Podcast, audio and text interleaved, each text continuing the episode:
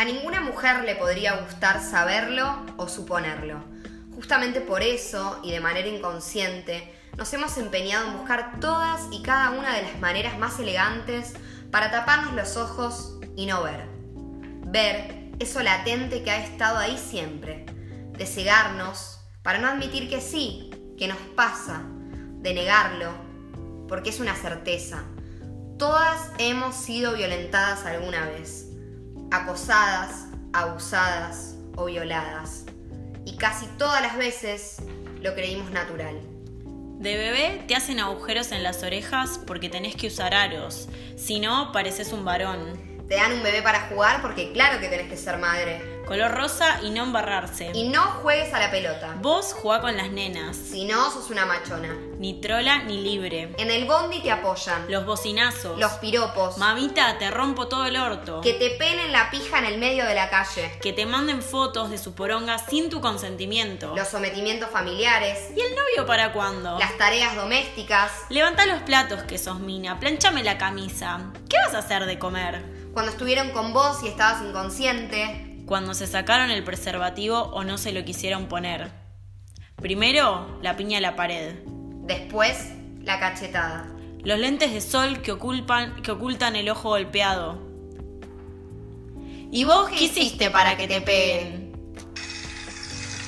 Hay criminales que proclaman tan campantes.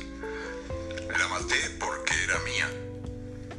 Así nomás si fuera cosa de sentido común y justo de toda justicia el derecho de propiedad privada que hace al hombre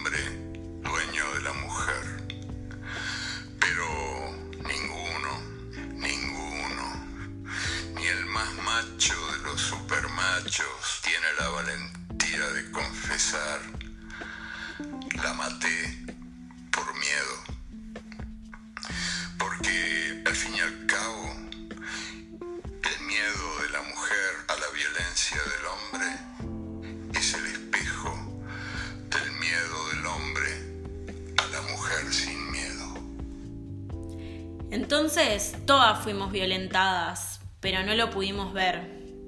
Sí, yo creo que la violencia desde que nacemos y llegamos a este mundo, abrimos los ojos, está ahí siempre, tocándonos la puerta, entrando pero quizá lo más perverso es no reconocerla como violencia. Digo, hablábamos, por ejemplo, que desde que nacemos nos agujerean la oreja. Bueno, es natural tener aros, pero digo, por ahí una mujer dice, mira, la verdad es que a mí no me gusta lo que esperan de mí, ni que esperen que tenga aros, ni que me vista de determinada manera, ni que juegue con nenas porque quiero jugar con varones, porque me gusta jugar con la pelota. Digo, eso es violencia. Y aparte, ¿por qué tienen que esperar de nosotras que respondamos a eso? Es claramente un tipo de violencia que está culturalmente eh, aceptada y es un tipo de presión social que, después nos lleva un montón de sufrimientos. Eh, ¿Por qué tenemos que jugar con nenas? ¿Por qué tenemos que responder esos mandatos sociales? Eh, es un tipo de violencia simbólica, yo creo digo, me parece que dentro de todo esto que, mencionamos al menos, que suena muy crudo porque es muy crudo vivirlo, quizá lo que queremos, o sea, lo que a mí me parece más eh, siniestro, es que, bueno, por ejemplo, el otro día en Instagram hicimos unas encuestas y preguntamos justamente, eh, nosotros le damos como una afirmación, digo, todas hemos sido violentadas en algún momento de nuestras vidas, obviamente en un sistema patriarcal oprimida generalmente por varones o por una cultura que favorece a los varones en su mayoría.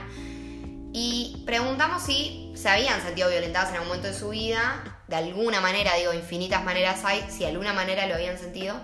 Y lo que más nos sorprendió es que muchas mujeres votaron que no. Es decir, que nunca a lo largo de su vida, digo, en general eran de 20, 30, por ahí la gente con la que nos relacionamos, como mucho llega a 30, tipo de, votantes, ahí, Instagramers. y digo, a mí lo que más me sorprendió es eso, ¿no? Decir, che, para, como mira aposta que, digo, a ver, violencia es que te piropen entre grandes comillas en la calle, digo, que nunca te pasó, o hay un velo social para que vos no lo veas. Claro, aparte el primer paso, digamos, es reconocerlo. O sea, si una. si no nos paramos a pensar, wow, o sea, en un montón de situaciones totalmente naturalizadas, fui violentada eh, si no lo reconocemos es muy difícil revertirlo. Entonces tal vez es algo más simbólico la pregunta en Instagram, pero te lleva a pensar, o sea, si en Instagram me votás que no en la vida real, Instagram no es la vida real. Creo que no. Creo que no.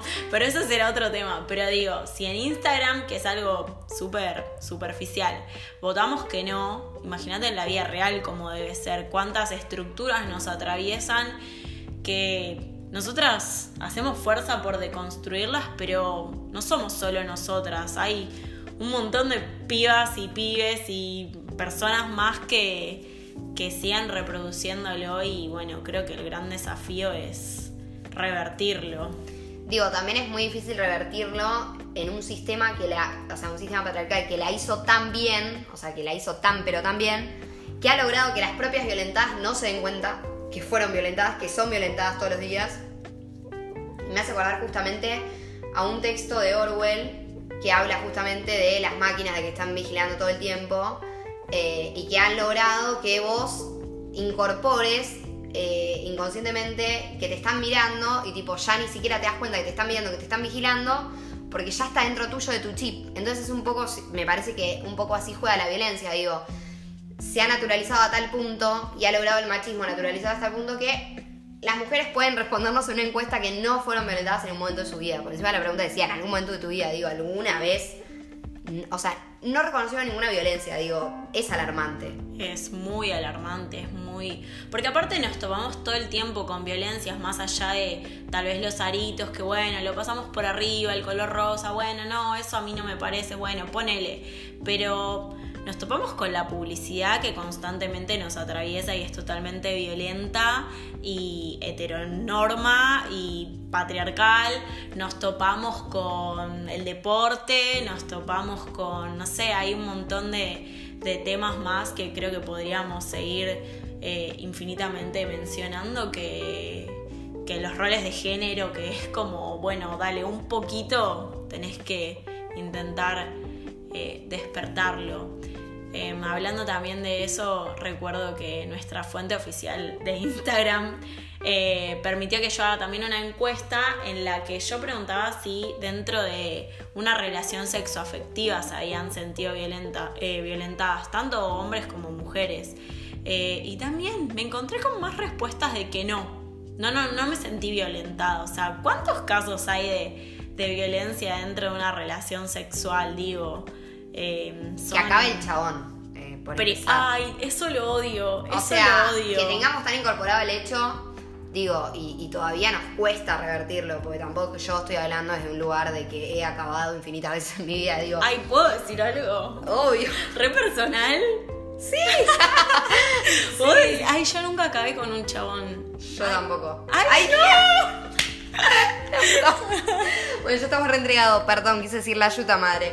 Eh, no, es re personal, pero no importa. Ay, no lo puedo creer. Eh, lo personal es político. Claro, justamente eso. No, a eso voy, que ahora me estoy riendo. Pero como que también, ¿no? O sea, digo, una relación sexual que esté estipulado, digo, estipulado tampoco, que hay un, cuaderno de relaciones sexuales, pero digo, como, ¿cuántas veces hemos estado con pibes? Digo, pibes en general, digo, no, porque no puedo estar con una mina, sino porque el problema es en cuanto a ese, a ese sexo, digamos eh, que nada, que te sentís como una especie de. Porque posta, digo, te sentís como una especie de agujero en el que te meten algo, o sea, lo digo así re burdo, ¿no? Y, que una vez que eyacula, digamos, acaba lo que sea, tipo, se terminó la relación sexual. Y digo, es muy difícil también ir en contra de eso porque una también en su momento ha creído que por ahí una relación sexual era eso y hasta decís como chequen vole, ¿me entendés? Porque hay todo un mundo de tu deseo que no estás experimentando, poniendo la palabra deseo en juego. Eh, y también quería hacer una leve aclaración de algo anterior, que quizás se pudo haber malinterpretado, que digo que nosotros no estamos atacando tampoco a las mujeres que no despertaron. No. Digamos, sino que estamos hablando de nosotras también mismas, de cómo tenemos un velo ante un montón de situaciones que el sistema mismo nos ha impuesto ese velo y que no podemos sentirnos violentadas. Digo, no es un ataque a nuestras compañeras de que, no, me votaron que no, o sea, ¿qué le pasa por la cabeza a esta piba? No, al contrario, tipo por ahí hasta a mí me cuesta darme cuenta de situaciones, digo, no, no es de un lugar de superación de venimos a decirles a las pibas que son violentas, no. Bueno, volviendo, sí que se puede volver después a... Confesión.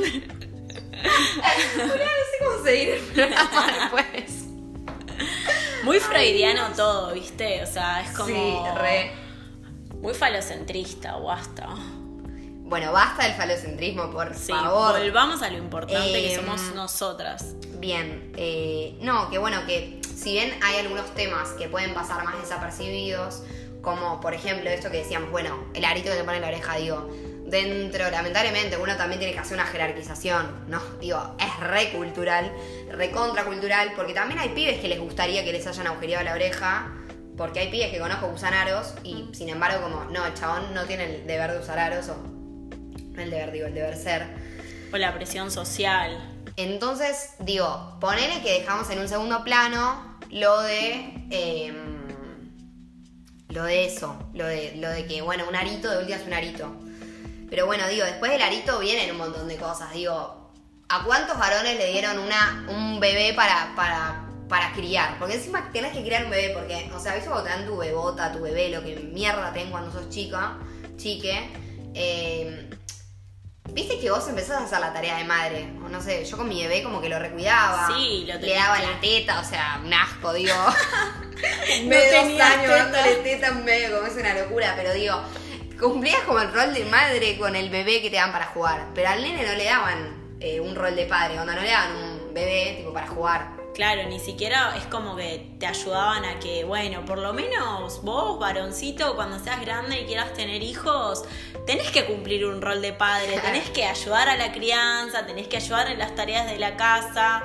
Eh, no, eso vos despojate, vos tirate en el sillón a mirar la tele. Fútbol. Ah, incluso tengo hasta muchos recuerdos o comentarios de, de sí, el papá, el abuelo, el tío se quedaba mirando el partido de fútbol el domingo a la tarde mientras la abuela, la tía, mamá, vos ayudabas a levantar los platos. O sea, eso es muy violento también. Es que es literal, o sea, creo que con lo que nosotras queremos, a lo que nosotras siento que, o sea, como que queremos llegar, es como digo, también hay todo un hilo conductor para llegar a un, a un femicidio, digo, también hay un, hilo- conductor para que alguien te agreda físicamente, digo, todo ese hilo conductor empieza levemente con un montón de agravios y de violencias eh, simbólicas, verbales, psicológicas, para que después llegue, digo, no aparece un femicida como así, o una persona tóxica como así, digamos, un varón tóxico como así, digo, hay un montón de cargas simbólicas que vamos recorriendo a través de nuestra vida,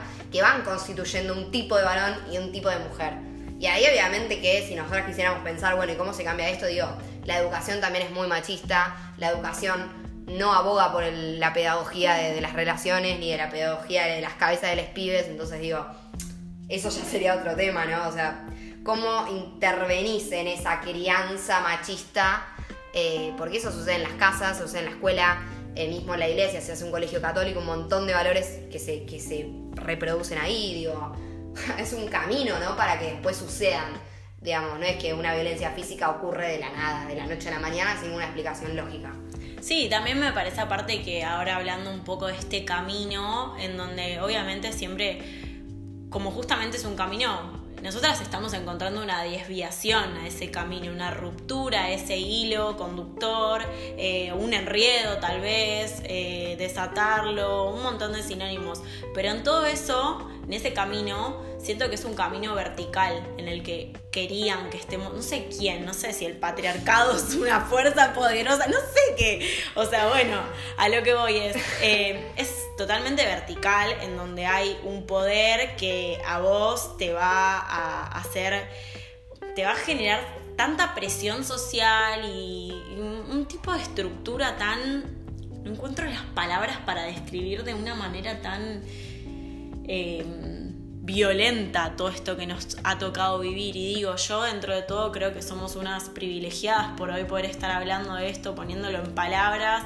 Y creo que eh, pudimos deconstruirlo un montón, aunque seguimos en proceso. Pero cuántas cantidades de personas, cuántas personas en el mundo, porque no solo nuestra cultura eh, de acá, Argentina, de Latinoamérica, que pronto se está despertando muy colectivamente, sino hay un montón de países que siguen teniendo hasta el mismo estructuras de, no sé, del año del del pedo, qué sé yo. No sé ni de qué año iba a nombrar, imagínate mi nivel sí, de Sí, historia. sí, o sea, digo, eso también está bueno aclararlo. Creo que eh, somos privilegiadas eh, de poder acceder, digamos, a un montón de conocimiento, de, reflexión y, de poder estar, no sé, estudiar, digo, en una universidad pública, eh, tener laburo, tener una casa, digo, porque todas esas cuestiones, digo, hacen a, a nuestra persona y hasta nos ponen en lugar de privilegiadas también ser heterosexuales, ser blancas y de clase media. Digo, eso no nos quita las posibilidades de haber sido violentadas durante toda nuestra vida, pero sí es cierto que quizá podemos estar hablando desde un lugar un toque más privilegiado, pero digo, de todas maneras, ninguna clase social ni ninguna realidad se salva de la violencia patriarcal que atraviesa y es transversal a todas las sociedades, me atrevo a decir, porque mm, digo, nosotras seguimos siendo violentadas y tenés países en los que literal tipo le cortaban, no sé bien cómo era, pero era como que les quitaban el clítoris a las mujeres. Para no sentir placer, sí. Exacto. Y digo, eso parece de un, o sea, parece de una película de ciencia ficción y no, tipo, es mundo Es real, eh, claro. real, existe, tipo, y está cerca nuestro, digo, pero aún así tenemos que seguir rompiendo. Me puse a pensar, bueno, de un toque hablábamos de la infancia, ¿no? De, toda esta cuestión de los aros, de, de- de la- de, bueno, no jugar a la pelota. Digo, amo jugar al fútbol y en el colegio nunca pude jugar al fútbol y me llevaron a hockey mis papás, o sea, como papis, me hubiese gustado jugar al fútbol. Eh, hablar un poco de la adolescencia, ¿no? Este periodo tan cruel. Tan cruel en la que el ser humano, sin importar si nació con chuchi, arre, porque ahora se hacían las ¿Por qué ahora era un tabú decir concha? concha, eh, digo, más allá de haber nacido con concha o con pene, digo, eh, estabas vulnerable porque la adolescencia es un periodo de vulnerabilidad, eso está claro. Pero digo, también ser mujer en la adolescencia creo que es algo terrible. No sé vos qué pensás. Para mí eh, es y fue, o sea, me considero cercana a la adolescencia todavía, pero creo que hasta mismo hoy en día sigue siendo, veo un montón de pibas atravesadas por otro montón de violencias naturalizadas, como bueno, nada, de repente, eh, sin irnos más lejos, eh, toda la cuestión del cuerpo físico, me parece que es una violencia que las minas lo padecemos a morir, un montón de amigas, de cercanas, de conocidas, meterse los dedos para vomitar era como una clásica. eh, no comer antes de salir porque te veías más gorda.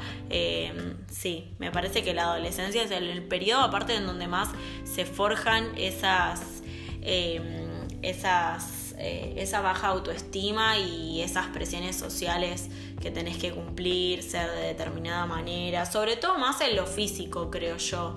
Y eso también un poco creo como más pensando a largo plazo te repercute al día de mañana cuando tenés que entablar una relación. Digo, Tal vez eh, hablando de una relación heterosexual, porque me parece que son un poco las más tóxicas, eh, cuando de pronto, no sé, te ves con un chabón y estableces una relación y ya pasás el periodo de enamoramiento, ¿no?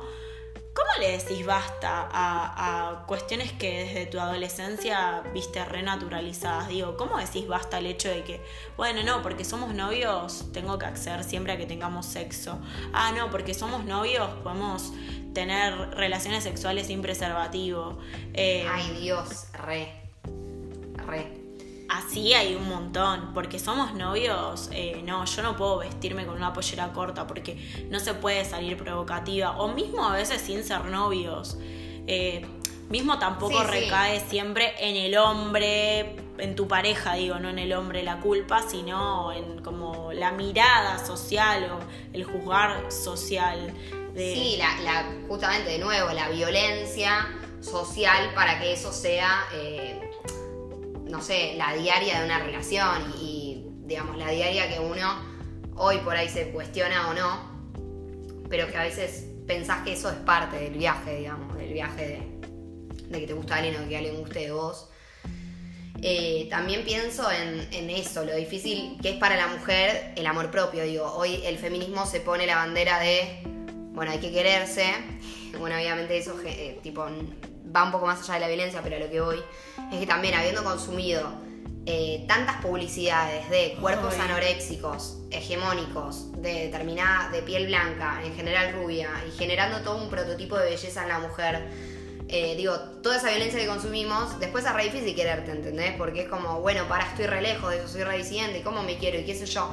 Y todo eso también es por todas las violencias que sufrimos toda nuestra vida, porque también en el colegio eh, discriminaban a la gorda, o sea, porque hay que decirlo, porque también en el colegio discriminaban a la, a la trola, porque también... A la más rápida. si eras rápida, fácil, entre comillas, también eras, eh, digamos, fácil de discriminar, por así decirlo. Digo, nadie debería ser fácil de discriminar. Ah, no, pero si sos chabón, ojo, te comiste siete, mirá, te aplaudo. Te aplaudimos. Eh, no, o sea, eso, digamos, el pibe que sale con muchas pibas es un capo, pero la piba que eh, lo hace es una fácil, una regalada, una trola, digo. Todo eso también es violencia, por eso digo, todas, lamentablemente, porque encima me encantaría no estar haciendo un programa de eso, digo, me encantaría decir, che, ¿sabes que no todas, no todas fuimos violentadas? Pero digo, en el colegio siempre hubo, digamos, aunque por ahí no te dijeran a vos puntualmente, che, mira, sos gorda y sos horrible por ser gorda, porque también hay todo un con respecto a la gordura, como si una mujer gorda no pudiese ser bella, digo. Eh, digo, por ahí no te dijeron una frase puntual discriminadora, pero sí en tu inconsciente se fueron generando todos estos prototipos de belleza que mismo vos llevaste a tu cuerpo. Y yo en el colegio me pasaba, yo en un colegio católico privado, siempre lo digo, que no hace falta darle el nombre, arre. Y me pasaba lamentablemente que había en el recreo, tipo, oleadas de personas que almorzaban tomate, tipo, literal, llevaban en el tupper un Ah, tomate. listo.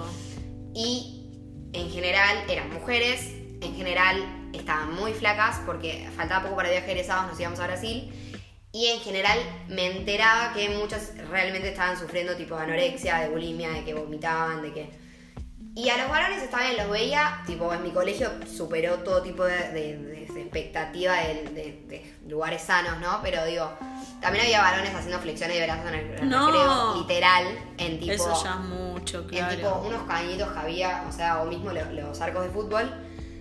Pero bueno, dentro de todo, como que no, no me enteré nunca de un chabón anoréxico. Digo, podría haber habido, ¿no? Sí, Pero sí, digo, como que siempre recaía más que nada en el prototipo de belleza de la mujer y el no poder alcanzar ese prototipo de cuerpo que tenías que tener, entre comillas, para un viaje egresado. Digo, loco, o sea, primero, el viaje egresado no debería ser, no debería ser un momento de diversión, de divertimento, de lo que sea, menos de estar matándote haciendo dieta, metiéndote los dedos, bajando muchísimos kilos, digo, nada, eso es otra cosa que recuerdo de la adolescencia. Es que todo esto se ubica en un tipo de estructura que yo creo que se denomina micromachismos, que es un tipo de violencia que está totalmente naturalizada y que como dice la palabra micro en el sentido de que lo más mínimo que uno puede rasquetear eh, está implícito en términos violentos, o sea, como volvemos a reiterar, todas y todos también, porque a los hombres también hay que incluirlos en este aspecto, fuimos violentadas, violentados, violentades.